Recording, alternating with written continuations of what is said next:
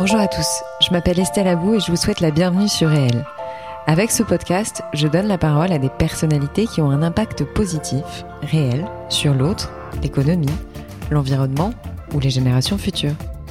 Par leurs actions, leurs entreprises, leurs pensées, leurs œuvres ou leurs visions, ces hommes et ces femmes contribuent d'une manière ou d'une autre au monde de demain et à celui d'aujourd'hui.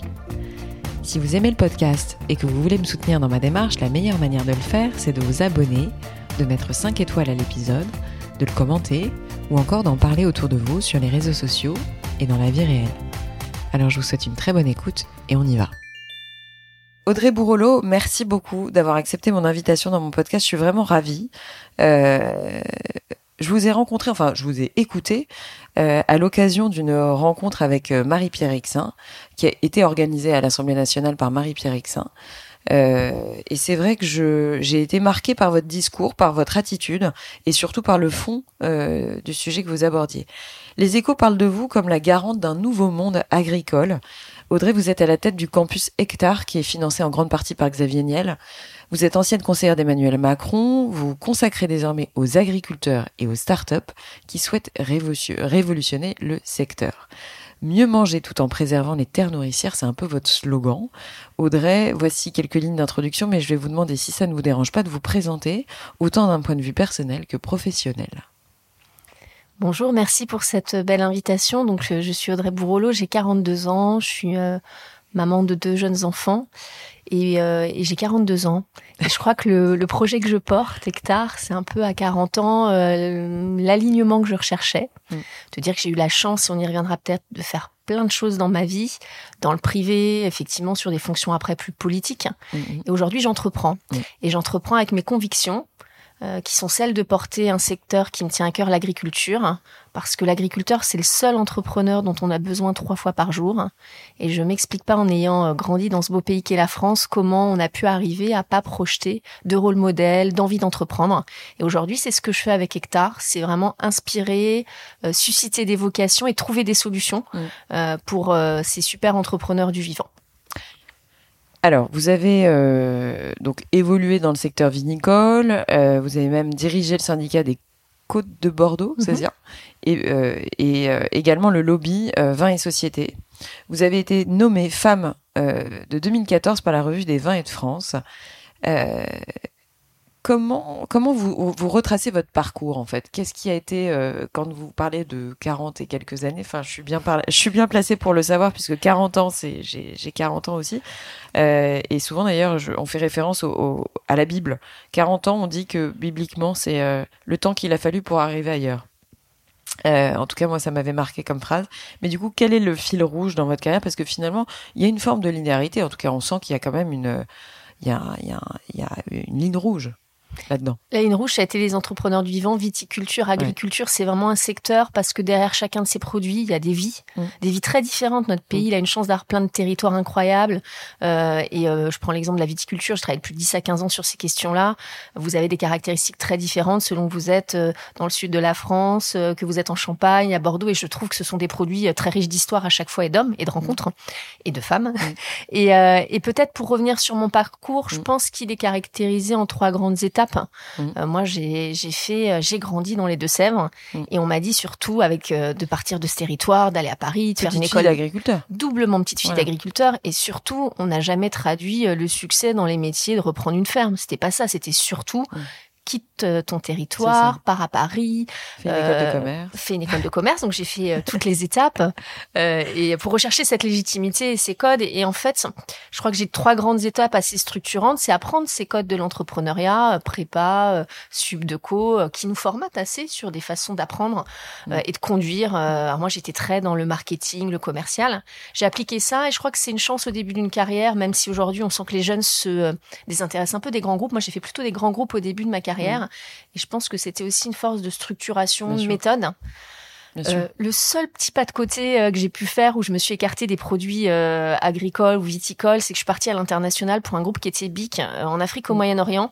Et je pense que je reviens souvent sur cette étape-là parce que ça m'a montré que ce qu'on apprend dans les écoles de commerce, dans des groupes très européens, ne fonctionne pas. quand vous êtes en Afrique au Moyen-Orient, les codes euh, de la négociation ne sont plus applicables. il faut jouer sur d'autres sorts. Donc j'ai toujours cultivé un peu cette créativité dans mon parcours.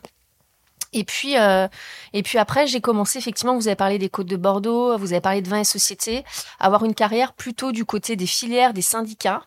Et euh, je crois que j'ai aimé convaincre beaucoup. On retrouve quand même le, le, fil conducteur des écoles de commerce. Hein. Quand même.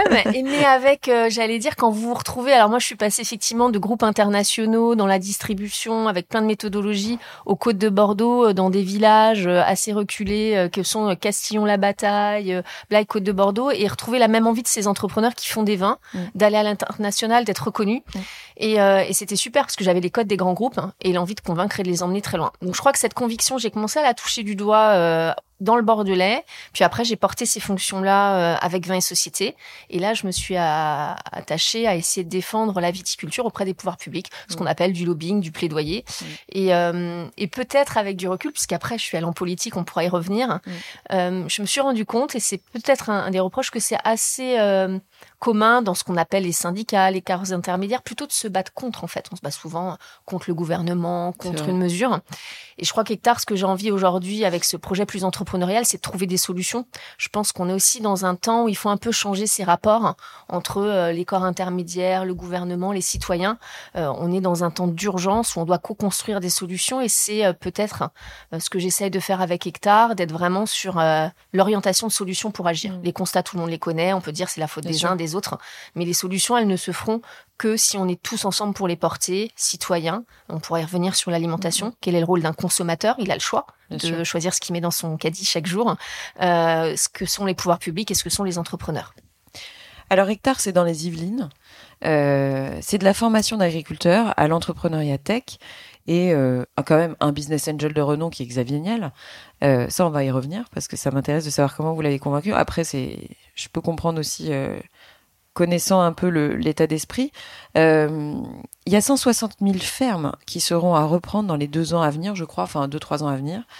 Euh, donc vous vous attaquez à un, enjeu de taille, hein, qui est de aider la profession à basculer dans un rapport apaisé avec la technologie, sans pour autant être amené à remplacer l'agriculteur.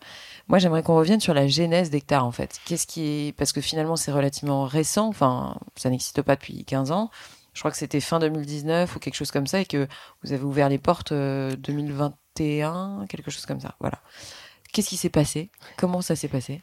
En fait, moi, j'ai eu la chance de mon parcours euh, professionnel euh, d'être conseillère agricole du président de la République et d'avoir trois ans euh, j'allais dire au cœur du réacteur pour porter des politiques euh, agricoles.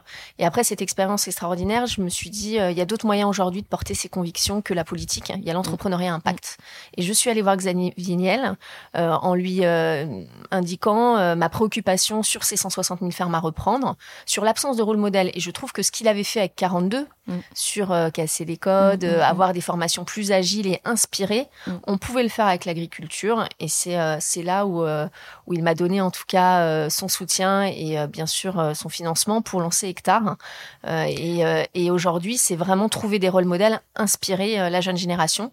160 000 fermes à reprendre, mais quand je regarde mon pays, il y a peut-être quelque chose qui a souligné. Hein. La moitié de notre pays, ce sont des terres agricoles. 50%, quand je regarde la carte de France, ce sont des terres agricoles. 30% des forêts. Quand on parle du climat, du carbone, on va par ces métiers avoir des solutions concrètes. Donc moi, c'était inspiré parce que je ne m'explique pas pourquoi on n'arrive pas à plus inspirer des jeunes à reprendre des fermes. Il faut trouver des modèles économiques gagnants. C'est ce qu'on fait avec Hectare leur retrouver des équilibres de vie, mais c'est aussi des métiers qui apporteront des solutions pour la transition climatique. Euh, qu'est-ce que vous lui avez dit pour le convaincre? Bah, Exactement ce que je viens de dire en, plus synthétique. mais lui, il avait, il portait ça quand même. Enfin, je pense que c'était un sujet. Il avait, il l'avait en tête ou il s'est dit tiens, euh, personne n'y a pensé. Euh, est-ce que c'était en tant qu'entrepreneur, il s'est dit, enfin, et investisseur, est-ce qu'il s'est dit bah, vous êtes la première à aller là-dedans je, pense qu'il avait euh, conscience euh, des enjeux de transition et notamment comme quoi la tech pouvait être aussi euh, un facilitateur. Et, et je pense que c'est quelqu'un quand on vient lui présenter un projet, il investit dans énormément de startups et de projets d'entreprise, il est à l'écoute. et, et, effectivement, moi j'ai eu cette mm-hmm. chance qu'il nous accompagne et parce qu'aussi on a mis de la tech dans le projet Hectare, pas à la place. Et moi je voudrais réconcilier la tech et l'environnement. La tech c'est pas contre l'environnement. Chez Hectare on fait pas de la tech pour de la tech. On se dit est-ce que le digital c'est un moyen? Euh, de mieux m'organiser sur ma ferme. On en parle très peu, mais c'est un métier qui a besoin de retrouver des outils de son temps dans l'organisation, d'être attractif pour des salariés. Est-ce qu'aujourd'hui j'ai des outils, euh, de la petite robotique ou autre, qui enlèvent certaines tâches un peu pénibles dans les champs Mm. Euh, Est-ce que j'ai des logiciels de stations de météo connectées euh, qui se croisent avec mes données dans mes champs? C'est un secteur qui doit vivre avec son temps et on doit le faire euh, si ça rend service soit à l'agriculteur, soit au modèle économique, soit à l'environnement. Mm. Et c'est comme ça qu'on choisit euh, le digital chez Hectare. Alors, sauf erreur de ma part, c'est pas une école d'agriculture, Hector. Euh, Hector. C'est-à-dire que c'est vraiment, il n'y a pas de formation technique euh, ni agronomique.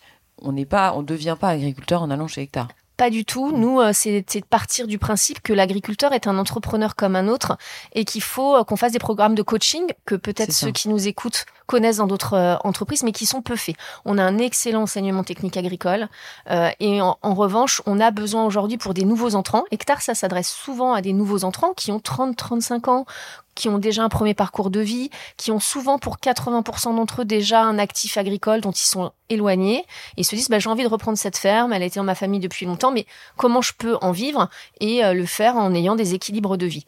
Donc a- c'est ça le profil. C'est des gens qui sont quand même, enfin chez Hectare, il y a d'abord des agriculteurs. Enfin, c'est quand même des gens qui, Qui viennent veulent avec. reprendre des fermes. Ah, ils sont pas forcément Non, on agriculteurs. a eu que 30% de filles ou filles d'agriculteurs. Tous les autres, c'est des cadres, des gens qui ont fait de la finance, des gens qui sont en train de marketing et qui se disent, mais moi, j'ai envie de reprendre une ferme. Il y en avait une dans ma famille. euh, euh, on s'y est pas intéressé ou j'ai envie d'en acheter une. Comment je fais pour que le modèle économique tourne et Mais Ils euh, sont pas agriculteurs forcément. Est-ce qu'il faut être agriculteur pour reprendre une ferme? Est-ce qu'il faut être agriculteur ou pas? C'est quoi être agriculteur? C'est être chef d'entreprise. Donc il faut être chef d'entreprise.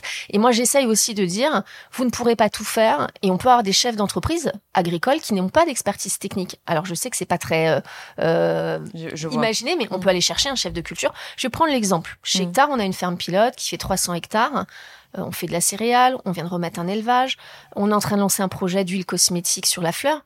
Il est impossible que la même personne à la tête de cette ferme ait toutes ses compétences. Donc Mm. on va aller chercher dans l'équipe des profils, ce qu'on appelle des chefs de culture, des responsables techniques. Et la personne à la tête d'une ferme peut être meilleure pour commercialiser, vendre, suivre la traçabilité des produits. Et je crois qu'il faut euh, un peu derrière ce mot agriculteur voir plein de visages différents. Il y aura des super techniciens des champs euh, et c'est très bien. Il y aura peut-être des gens qui seront plus commerciaux. On doit composer avec tout ça. Mm. Et ce que j'ai perçu avec Hectare, c'est qu'il n'y a plus de modèle économique qui tourne aujourd'hui. En fait, on a ça. on a conçu notre histoire agricole sur des familles d'agriculteurs qui avaient leurs terres, qui n'ont pas trop compté leur temps. Et on peut les remercier parce qu'ils ont euh, souvent consacré des vies entières à vouloir nous nourrir sainement. Mais qu'aujourd'hui, dans la révolution sociale qu'on vit dans tous les secteurs, ceux qui veulent reprendre des fermes, ils veulent des équilibres de vie. Et que quand je prends un business plan et que je mets de l'économie et du vrai temps de travail, ben, il faut créer énormément de revenus et de valeur sur sa ferme, soit euh, transformer ses produits, Mm. soit produire des énergies vertes. Demain, on a, on aura 70% des fermes en France qui vont produire des énergies vertes, du solaire, du, photo- donc du photovoltaïque, peut-être du biogaz. Euh, donc on a plein de ressources sur nos fermes. Euh, on pourra demain peut-être faire de l'agrotourisme, euh, faire des tiers-lieux dans des, dans des fermes. Donc tous ces modèles vont cohabiter. Certains euh, choisiront les, une voie ou une autre, mais c'est notre rôle avec Hectare de coacher ces entrepreneurs et de sécuriser leur business model. C'est comme, je sais que je passe du coq à mais j'aimerais bien, euh, parce que vous connaissez forcément les chiffres mieux que moi, les gens se rendent peut-être pas compte de ce qu'il y a dans leur assiette. C'est-à-dire que eh, peut-être qu'ils se disent que bah, la pomme de terre qu'ils sont en train de manger, elle vient pas de France. Euh, peut-être, qu'est-ce que ça représente l'agriculture française en termes de chiffres? Mais aujourd'hui, sur chacun des secteurs, vous venez de le dire, vous avez pris l'exemple des fruits et des légumes, ou je pourrais prendre celui du poulet, on est extrêmement déficitaire Mm. sur certains segments. Euh, on importe la moitié de nos fruits et nos légumes quand même. ça. C'est la moitié. 60% de notre volaille est importée. Euh, alors qu'on a un sujet géopolitique de souveraineté alimentaire et de réarmer euh, Ouais, notre secteur sûr. agricole au sens premier, et on s'est écarté de tout ça. Moi, j'ai été très très très frappée avec Hectare euh, de voir euh, qu'il y a eu un oubli euh, des personnes dans la société française du rapport au temps long. Ouais. Euh, moi, quand je leur dis effectivement, je vais reprendre ce chiffre. La moitié de notre territoire, ce sont des terres agricoles, Euh, donc ça fait 26 millions d'hectares. Euh, la surface agricole. 13 millions, ce sont des céréales, ce qu'on appelle dans notre jargon agricole les grandes cultures, du blé, euh, de l'orge. Et aujourd'hui, on a beaucoup exporté ces matières, euh, notamment euh, vers des zones comme l'Afrique, etc. Et souvent, quand on nous parle de 2050, où Mm. il faut qu'on restaure nos sols, je pourrais y revenir, on a besoin de régénérer nos ressources, nos sols, d'en prendre plus soin. Eh bien, pour euh, adresser ces sujets-là, on n'a qu'une moisson par an, en fait. Mm. On sème une fois le blé euh, et on le moissonne, euh, on le sème plutôt vers septembre-octobre selon les conditions et on le récolte par la moisson au mois de juillet-août. 2050, Là, aujourd'hui, on est en 2023. Il reste 27 moissons. Et quand je dois changer toutes mes pratiques, peut-être aller moins sur ces marchés export, transformer tout ou partie de cette matière première, l'agriculteur, lui, il essaie une fois par an. Il fait pas annuler en place deux, trois fois par semaine. Euh, et donc, ce rapport au temps long, au vivant, euh, il a besoin d'être expliqué. On a une chance incroyable, c'est qu'aujourd'hui, tous les groupes, les grands groupes euh, industriels et agroalimentaires et la grande distribution sont en train de parler de décarboner euh, leur entreprise. Et toutes se rendent compte qu'il va falloir se réintéresser à comment euh, poussent ces produits dans nos fermes, quelle valeur on en redonne. Et je crois qu'il y a un bon euh, moment pour euh, réinventer ces modèles gagnants. Ces modèles gagnants. Mm. Je finirai sur un exemple qui est la baguette. Vous m'avez dit quel type de produit est un peu mm. phare dans, mm. dans, notre alimentation. La baguette française, elle est quand même assez emblématique. emblématique pardon. elle a été classée en plus à l'UNESCO dans le patrimoine culturel français. Quand je prends une baguette de pain et si je dis que je veux une baguette de pain zéro carbone, demain dans ma boulangerie, ben, j'ai 47% des émissions euh, carbone de cette baguette qui se passent dans les fermes agricoles et c'est que 5% du revenu euh, de la baguette de pain. Mmh. Et donc si je veux à un moment donné redonner de la valeur, aider l'agriculteur à mieux préserver ses sols, euh, à être dans une démarche qui capte du carbone dans sa ferme, il va falloir se mettre d'accord avec ceux qui collectent la céréale dans nos fermes, ceux qui transforment jusqu'au boulanger jusqu'au consommateur. Mmh. Et donc, il y a un vrai besoin de mieux répartir euh, la valeur et euh, de mieux supporter le coût de la transition. Alors, il y a une super nouvelle, c'est qu'on sait faire dans nos champs. Il n'y a pas de limite technique, ça je voudrais rassurer euh, ceux qui nous écoutent. on sait faire la transition environnementale dans toutes les fermes de France. La seule question, c'est que ça a un coût et qui mmh. supporte ce coût de la transition entre ceux qui transforment les produits, ceux qui les achètent. Mais alors, qui, qui supporte le coût bah, C'est ce qu'il faut retrouver dans des modèles gagnants. Alors, on a une chance. Le carbone, aujourd'hui, euh, a une valeur. On a des crédits carbone. Mmh. Euh, il faudrait parler des crédits carbone faits en France. C'est-à-dire qu'aujourd'hui, euh, pour revenir aux terres agricoles, on a 25% de nos sols agricoles qui sont dégradés en France. Mmh. C'est-à-dire qui sont abîmés et qui, à cause d'un travail assez voilà, depuis de longues années sur ces sols-là, et on sait les régénérer. Les régénérer, c'est comme je vais prendre un exemple comme notre peau. Oui, bien sûr. Euh, on lui met une crème pour la couvrir, la protéger. Ben, les sols agricoles, il faudrait en permanence mettre ce qu'on appelle, je vais pas être trop technique, euh, les couvrir avec des couverts végétaux. Donc c'est planter entre un blé, une céréale et une autre, euh, mettre en place des couverts végétaux on sait le faire, ça fonctionne très bien et ça capte du carbone. Ben, Aujourd'hui, un moyen de financer euh, cette implantation de couverture des sols, c'est d'arriver à revendre du carbone à des entreprises euh, qui aujourd'hui sont dans des stratégies de compensation de carbone, de réchauffement climatique. Et donc c'est ces nouveaux modèles de valeur. Demain, les agriculteurs peuvent vendre Aujourd'hui, ça existe. On a des startups chez Hectare qui sont sur ce segment-là, le carbone qu'ils produisent grâce à leurs pratiques. On pourrait devant vendre des crédits nature. Euh, l'agriculteur vend euh, euh, aujourd'hui son carbone il fait aussi plein d'autres choses pour la biodiversité. S'il remet des arbres, s'il remet d'autres pratiques dans ses champs, eh ben aujourd'hui c'est pas que le produit qui pourra supporter la transition parce qu'on voit qu'on est dans des contextes d'inflation, de hausse mmh. des prix, mmh. mais on pourrait être aussi rémunéré, ce que j'appelle pour des services environnementaux qu'on rend par ces pratiques. Donc il y a tout un système aujourd'hui de travail qu'on fait chez Hectare où on essaye de mettre toute la chaîne de valeur, l'agriculteur, ceux qui transforment, ceux qui distribuent, le consommateur, pour dire bah, comment on recrée ces modèles gagnants pour qu'une partie soit prise par une hausse des prix euh, quand c'est possible sur certains marchés euh, à haute valeur ajoutée et d'autres, ça sera un peu ce paiement pour les services euh, que rend l'agriculteur à son territoire et à ses citoyens.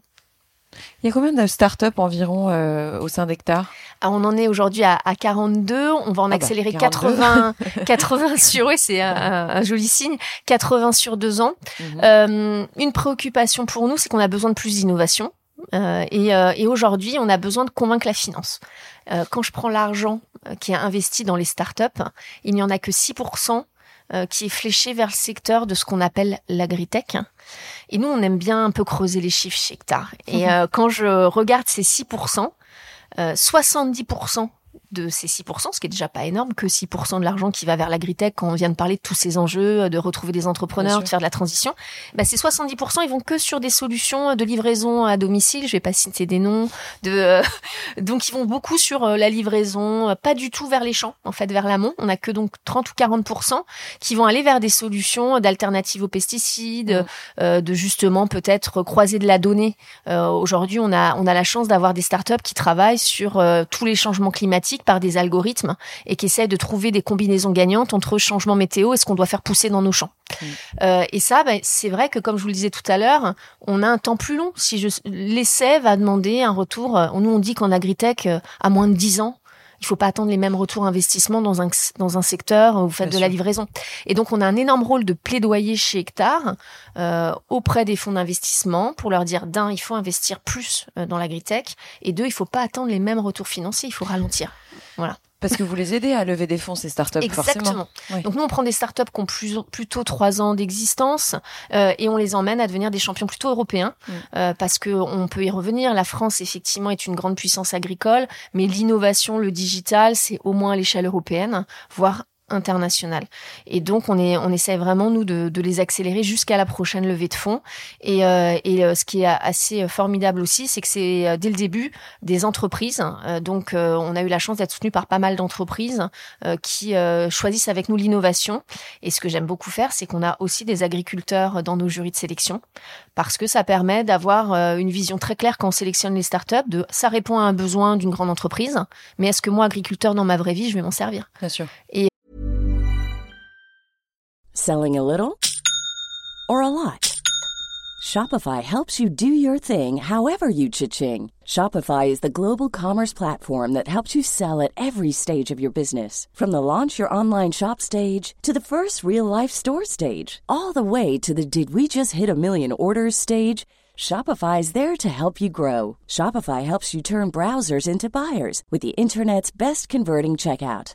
36% better on average compared to other leading commerce platforms because businesses that grow grow with Shopify. Get a $1 per month trial period at shopify.com/work. shopify.com/work. Euh, et c'est vrai qu'Hectare, moi je tiens beaucoup à ce qu'on soit très euh, bot au pied ouais. euh, et très Concret. ancré à la réalité. C'est pas comme tout à l'heure sur le digital, sur les startups, c'est est-ce que cet outil il répond vraiment à un besoin de l'agriculteur? Est-ce que c'est facilement mis Est-ce qu'on peut le mettre en œuvre facilement dans notre quotidien ou pas? Hmm. euh, Audrey, si on voulait résumer les grands enjeux d'une révolution de l'agriculture, vous diriez quoi? Euh, attirer des jeunes générations. Mm. Moi, c'est vrai que euh, euh souvent, et, et vous m'aviez entendu intervenir, euh, si ouais. là on projette nos auditeurs dans est-ce que vous pouvez me donner le nom ou prénom d'un agriculteur? Généralement, j'ai un blanc assez intersidéral, ce qui n'est pas le cas quand on parle des chefs cuisiniers. Donc, je me dis comment on en est arrivé là, de pas mm. avoir collectivement euh, des rôles modèles qui inspirent. Donc, moi, je mm. travaille beaucoup sur euh, les susciter des vocations. Euh, la révolution, elle, elle reviendra par trouver des modèles économiques parce qu'à un moment donné, on va pas attirer des jeunes euh, dans des modèles euh, où ils gagnent pas leur vie et euh, ils y laissent le, mmh. leur santé. Donc moi, mmh. c'est trouver des équilibres économiques et sociaux. Mmh. Et la troisième chose, c'est un peu euh, voilà une réconciliation euh, moi, j'ai beaucoup lu. J'ai une approche assez sociologique chez euh, Hectare, et c'est euh, qu'est-ce que c'est être un agriculteur et comment euh, aujourd'hui on accepte qu'il y ait plein de formes d'agriculture qui euh, existent déjà, mais qui sont perçues, des modèles très familiaux, des modèles tournés à l'export, des modèles tournés en circuit court, et, euh, et, on a tendance à vouloir mettre les agriculteurs dans des cases, à ce que tout le monde fasse la même chose et à peu près le même sociotype. Mmh. Effectivement, tout à l'heure, vous m'avez posé la question. Moi, ça ne me choque pas qu'un qu'un repreneur de ferme n'ait pas forcément une très grande expertise technique et qu'il sache s'entourer. Euh, mais c'est euh, quand je dis moi-même euh, que j'ai une ferme, ah mais tu ressembles pas vraiment à ce qu'on a dans l'imaginaire d'une agricultrice. Pourquoi? Comment? Enfin. Oui, parce qu'on peut le rappeler quand même. Enfin, c'est vous en avez une quand même. Oui, de 300 oui. hectares. On a remis un élevage depuis deux ans. J'ai pas à rougir. J'ai une équipe hein, formidable euh, qui m'aide au quotidien à faire cela. Et euh, mais euh, dans euh, quand on le dit, c'est voilà, il y a même un imaginaire euh, fort, j'allais dire, qui remonte à ce qu'on a pu lire, ce qu'on a pu voir.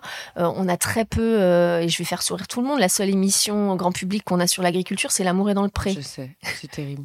Ouais, enfin, c'est vrai ce que vous dites.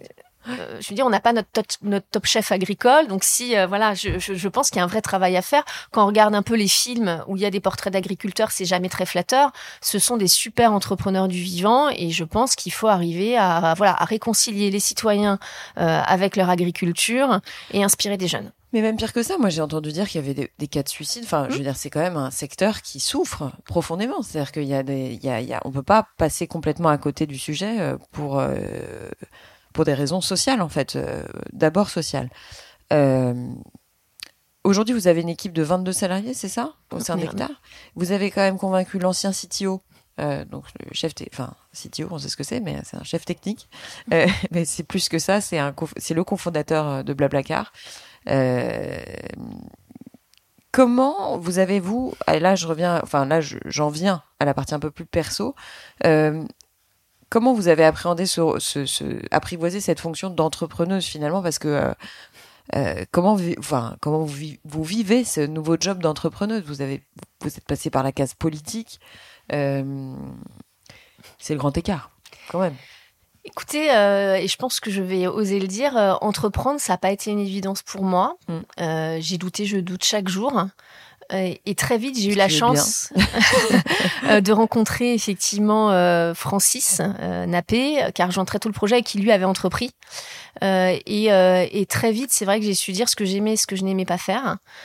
j'ai un immense respect pour tous les entrepreneurs de toute entreprise, quelle que soit la taille de ces entreprises. J'ai trouvé la définition de l'entrepreneur depuis que je fais hectare. Elle m'a été soufflée un jour, c'est être absorbeur de choc et diffuseur de confiance. C'est tellement vrai tous les jours, vous avez tout ce qui va pas qui vous revient, parce que c'est le rôle de l'entrepreneur, et en même temps, vous devez, euh, vous, vous, devez euh, maintenir le cap, motiver vos équipes derrière vous. Mm. Et j'ai rien trouvé de plus juste. Euh, la chance d'avoir rencontré Francis, qui a vraiment emmené toute la verticale innovation tech, qui était pas du tout mon savoir-faire. ça a été moi très vite de dire et de le dire et de l'assumer auprès de mes mm. équipes. Moi, j'adore faire la stratégie, le développement, monter le projet, c'est ce que mm, j'aime faire. J'ai aucun talent dans l'accompagnement RH des équipes franchement aucun. Euh, et donc pour autant le dire et l'assumer, c'est dire qui, avec de qui je m'entoure pour faire euh, hectare à mes côtés. Et donc j'ai la chance d'avoir 80% de mon équipe qui ne connaissait pas l'agriculture, qui m'a aidé à oser. Et donc je crois qu'aujourd'hui entreprendre, c'est euh, avoir avant tout une vision, une stratégie qu'on suit et savoir aller chercher des équipes qui nous complètent, des gens excellents. Et j'ai autour de moi des gens excellents, bien meilleurs que moi sur certains de leurs sujets, et, d'assumer ça assez vite en fait.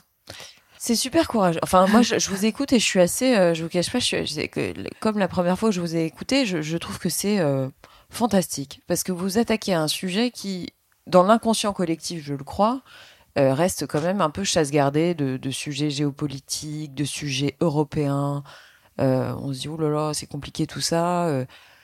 Comment vous ressourcez? Enfin, moi, je suis toujours étonnée de voir des gens qui ont une pêche d'enfer, alors que c'est quand même un, sujet euh, d'abord, euh, enfin voilà, c'est politique, c'est économique, c'est social, c'est waouh quoi. Où est-ce qu'on retrouve, enfin où est-ce qu'on trouve euh, cette motivation quoi? Enfin, je trouve ça extraordinaire. Moi, je crois que je suis quand même assez passionnée de ces sujets-là. Et puis, justement, vous l'avez dit, ils sont complexes. intellectuellement, être agriculteur, c'est très riche de sens. Euh, parce qu'on nourrit euh, prioritairement quand même euh, les citoyens. Et en même temps, on le voit, vous l'avez dit, c'est des sujets géopolitiques, donc ça nécessite de s'intéresser à l'international. Enfin, je veux dire, il y, a, tout dans les métiers du vivant. Et moi, en tant que chef d'entreprise, ben, je, puise mon, je puise mon énergie dans cette passion du secteur et puis aussi dans les équipes. Je crois qu'à un moment mm. donné, entreprendre, c'est aussi voir que son idée, elle est portée par d'autres que soi. Mm. Accepter, et c'est peut-être ce qui a été le plus dur pour moi, j'ai toujours eu une exigence assez haute euh, et de dire bah, finalement j'ai une idée, il faut que j'accepte que d'autres l'enrichissent, la portent mm. peut-être pas de la même manière que moi. C'est ce qui est le mm, plus dur euh, quand on entreprend. Et, euh, et donc l'énergie, elle se nourrit d'une passion pour ce secteur, mm, sincère, parce que je pense qu'à un moment donné, il faut être aligné euh, quand on entreprend, de se dire euh, j'ai aucun doute sur euh, ce que j'ai envie de mes dire. Convictions et mon envie, ouais. assumer les échecs parce qu'ils sont toujours solitaires. Moi mmh. aujourd'hui avec Hectare, je m'expose. Avant, j'ai été peut-être conseillère d'un président à des à des hauts postes dans le privé, mais on peut toujours se planquer en fait, de dire c'est pas exactement pas ce ma que faute. Mm. Là, je peux plus. et donc, euh, donc voilà. Donc j'en prends la mesure. Et après, on fait une petite part, vous l'avez dit, d'un sujet bien plus complexe. Euh, ce que je veux dire aujourd'hui, c'est qu'il faut oser entreprendre euh, et on peut entreprendre avec des convictions fortes. Mm. Quel enseignement justement vous avez pu parce que c'est quand même, enfin, je, suppose que ça suscite la curiosité comme la mienne, mais quand on est aux côtés d'Emmanuel Macron, enfin d'un président de la République, quand on conseille un président de la République, on, comment dirais-je, on, gagne en talent, en compétences. Enfin, je pense que vous avez quand même forcément euh, euh, tiré de cette expérience du bon comme du moins bon, hein, comme dans toute expérience. Mais voilà, qu'est-ce que qu'est-ce que ça vous a apporté sur un point euh, personnel et professionnel?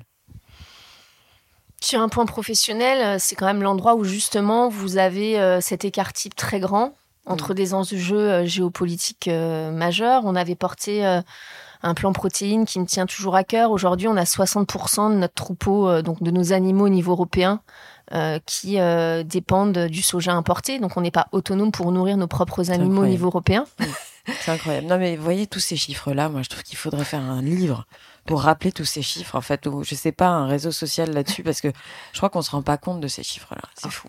Et on l'a vu avec le Covid, hein, euh, l'enjeu d'être capable, d'être suffisant sur plein de secteurs stratégiques. Et le premier, c'est quand même savoir se, se nourrir. Euh, et demain, on a beaucoup et parlé. Jusqu'à récemment, savoir se soigner, puisque. se soigner. Je profite quand même. Excusez-moi, c'est pas votre sujet, mais moi, j'étais quand même euh, horripilée et, et exaspéré par la, la, la, pénurie de doliprane, euh, d'amoxicilline euh, dans les pharmacies, quoi. C'est pour des bébés. Enfin, on peut pas soigner nos enfants.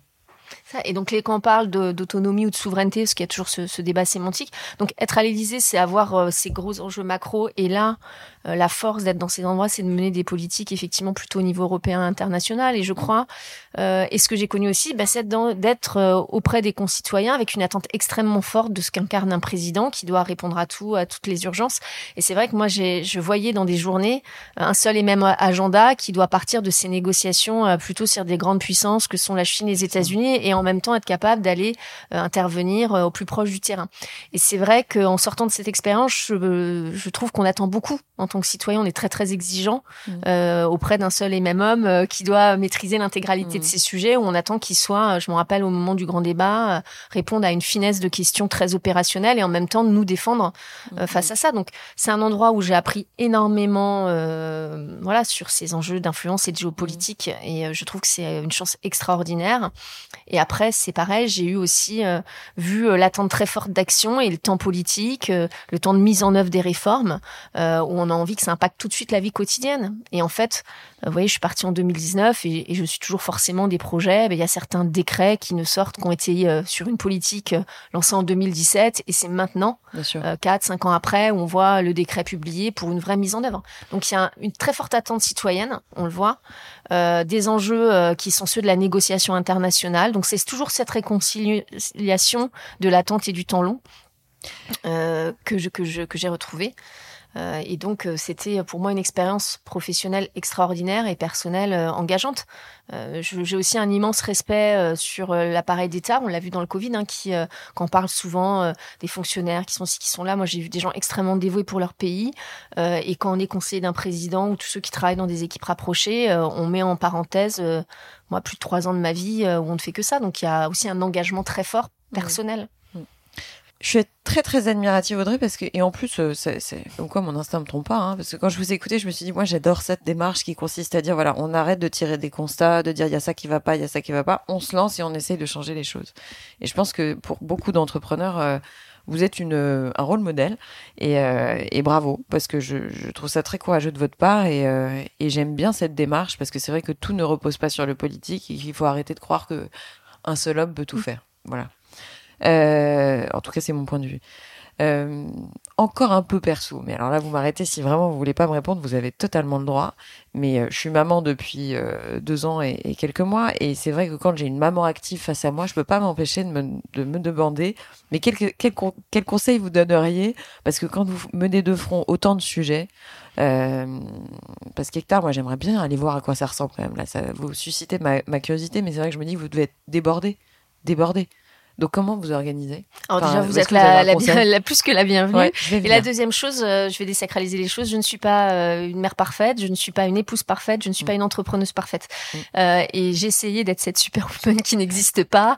Et donc il y a toujours, voilà, un équilibre aussi. Mais vous trouvez du temps pour vos enfants. Enfin, je suppose que quand même vous arrivez à. J'ai eu trois ans à l'Élysée où je n'ai pas eu ce temps. Et dans mes choix d'aller entreprendre aussi, c'était un peu retrouver moi-même des équilibres qui me sont chers parce que on, on... j'ai des jeunes enfants. Euh, Bien sûr. Aujourd'hui, 7 et 9 ans. Euh, et, et, je trouve qu'il faut aussi pas se perdre. Mmh, euh, mmh, et mmh. c'est toujours des choix, des choix, des moments de vie. Aujourd'hui, mon choix, il est d'entreprendre et d'être aussi euh, au plus proche de, de mes enfants. Euh, et c'est donc à un moment donné être euh, toujours dans cette question d'alignement. j'ai aussi la chance, voilà, d'avoir un, un, mari qui est chef d'entreprise et qui est très engagé sur l'égalité femmes-hommes mmh. euh, et qui a toujours voulu su m'encourager euh, et prendre ma part, ma juste Mm. part, hein, ni plus ni moins. Mm. Et après, c'est beaucoup d'organisation euh, et, et aussi d'apprendre ça en fait. Aujourd'hui, mais aujourd'hui, il y a jamais de hasard. Ce matin, on a lancé chez Hectare un, pro- un programme qui s'appelle Farm Heure, qui est justement sur euh, faire euh, euh, prendre conscience à des femmes du secteur agricole et agroalimentaire des stéréotypes, de la capacité à monter dans la gouvernance agricole, parce qu'on manque énormément de femmes. Oui, c'est ça. Euh, elles sont un- les plus diplômées en Ouais. ingénieur agro, elles reprennent peu d'exploitation, enfin peu, 25%, c'est pas mal, mais c'est pas, ça pourrait être plus. Et dans les enjeux de structuration euh, de gouvernance, de filières agricoles, de coopératives, elles ne sont pas assez présentes. Mm. Et avec avec Hectare et de mon parcours professionnel, moi j'ai eu deux trois femmes qui ont un peu changé ma vie.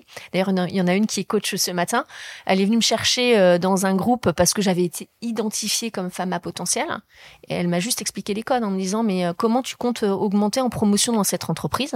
Je lui dit bah j'ai des super résultats, je remplis tous mes objectifs, je travaille bien. euh. et elle m'a dit mais ça ne se passe pas comme ça. Il faut euh, cultiver son réseau, apprendre à faire son réseau. Moi on m'avait jamais appris à comment on cultive un réseau. On s'autorise à avoir les mêmes codes en fait. Bien sûr. Et j'ai rencontré cette femme très tôt dans ma carrière. Et je me suis rendu compte, parce que j'ai eu aussi la chance avant Hectare de manager des hommes et des femmes, Mm. que des jeunes femmes, malgré leur diplôme, ne savaient pas forcément cultiver un réseau. Et Mm. qu'à un moment donné, on sait toutes que d'avoir des jobs ou d'avoir des postes, ça passe par la capacité à Bien rencontrer des personnes, à savoir que telle opportunité Bien existe avant d'autres. Et, ça s'apprend, en fait. Mm. Mais, euh, et donc, avec Hectare, je voulais aussi un peu rendre euh, à des femmes, et notamment quand on est dans le secteur agricole ou agroalimentaire sur des PME, ces programmes euh, qu'on connaît bien dans les grands groupes sont très peu présents. On l'a fait une édition, là on en fait une deuxième qui commence ce matin et on a vu le bienfait euh, d'expliquer juste très factuellement les choses.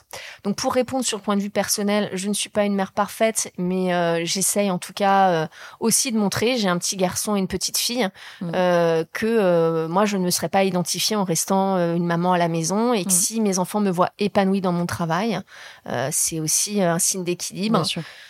Bien sûr. Et, mais voilà, mais je évident. trouve qu'on on attend encore beaucoup et qu'il y a encore beaucoup de stéréotypes sur euh, la place d'une femme. Est-ce qu'on peut tout mener Euh, On pose moins ces questions euh, au- au chef Je d'entreprise. sais. hein. Voilà. Je sais, je suis désolée. Mais non, mais, il d'ailleurs, faut- non, mais, c'était pas. Non, c'est qu'en mais- fait, j'aime pas. Moi, je pose cette question autant aux hommes qu'aux femmes, hein, finalement, parce que je pense qu'il faut la poser aussi aux hommes pour que eux-mêmes se positionnent par rapport à leur vie privée, vie, vie perso. hein, cette fameuse question comment faites-vous euh, vie privée, vie pro?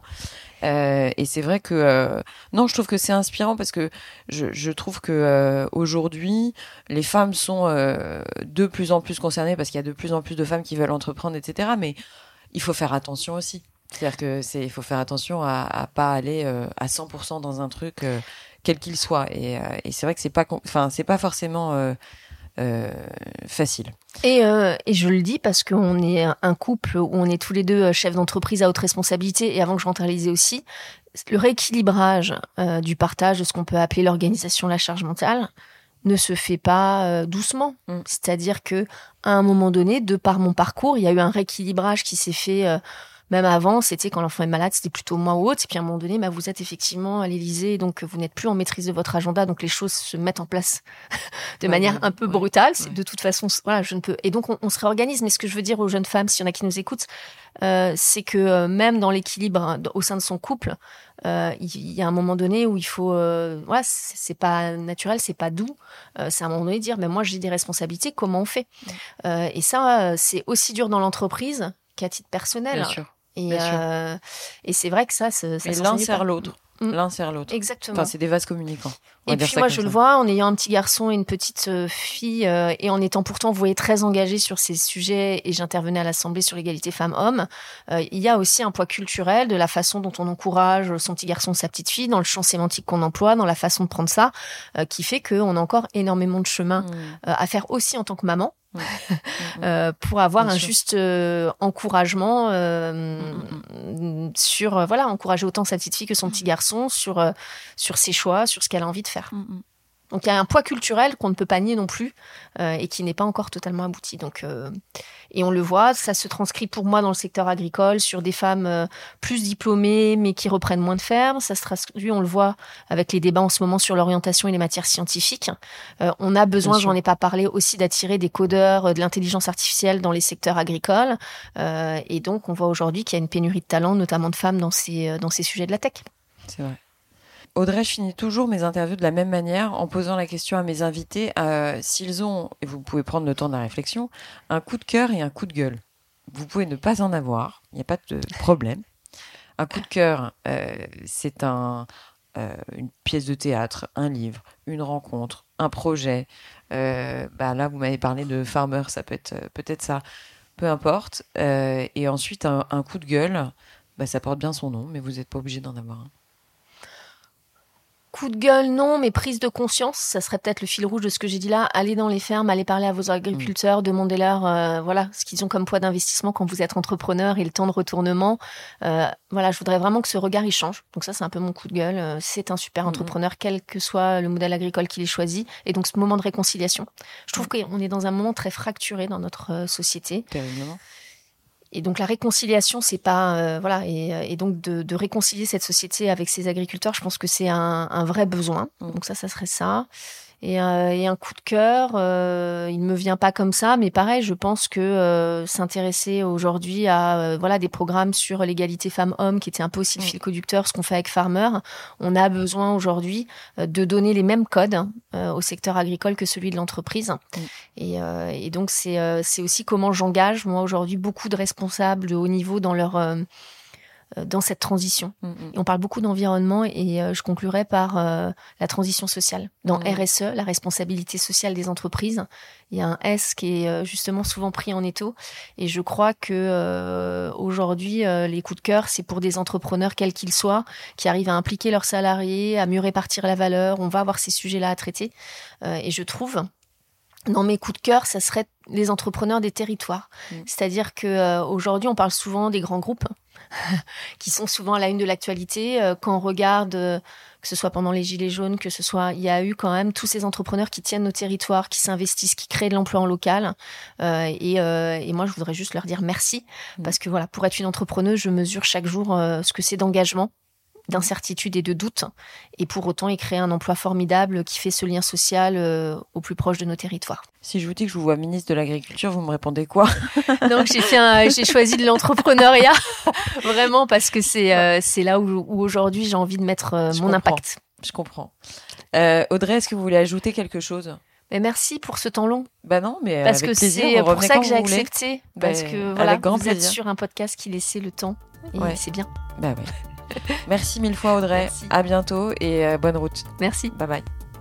Voilà les amis, c'est la fin de cette interview, j'espère qu'elle vous a plu. Si c'est le cas, n'oubliez pas de partager l'épisode via les plateformes d'écoute comme Acast, Apple Podcast, Spotify ou votre application de podcast préférée. Le partage et la notation du podcast sont super importantes pour moi, donc je compte sur vous pour mettre des étoiles et des commentaires là où c'est possible. Pour vos suggestions d'invités, n'hésitez pas, je suis joignable sur le compte Instagram du podcast, Réel Podcast. Merci encore à toutes et à tous d'être de plus en plus nombreux à écouter Réel et à très vite pour un prochain épisode.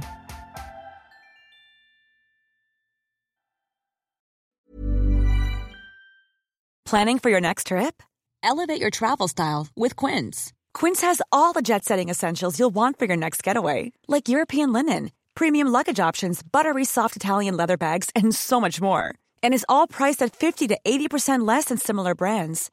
Plus, Quince only works with factories that use safe and ethical manufacturing practices.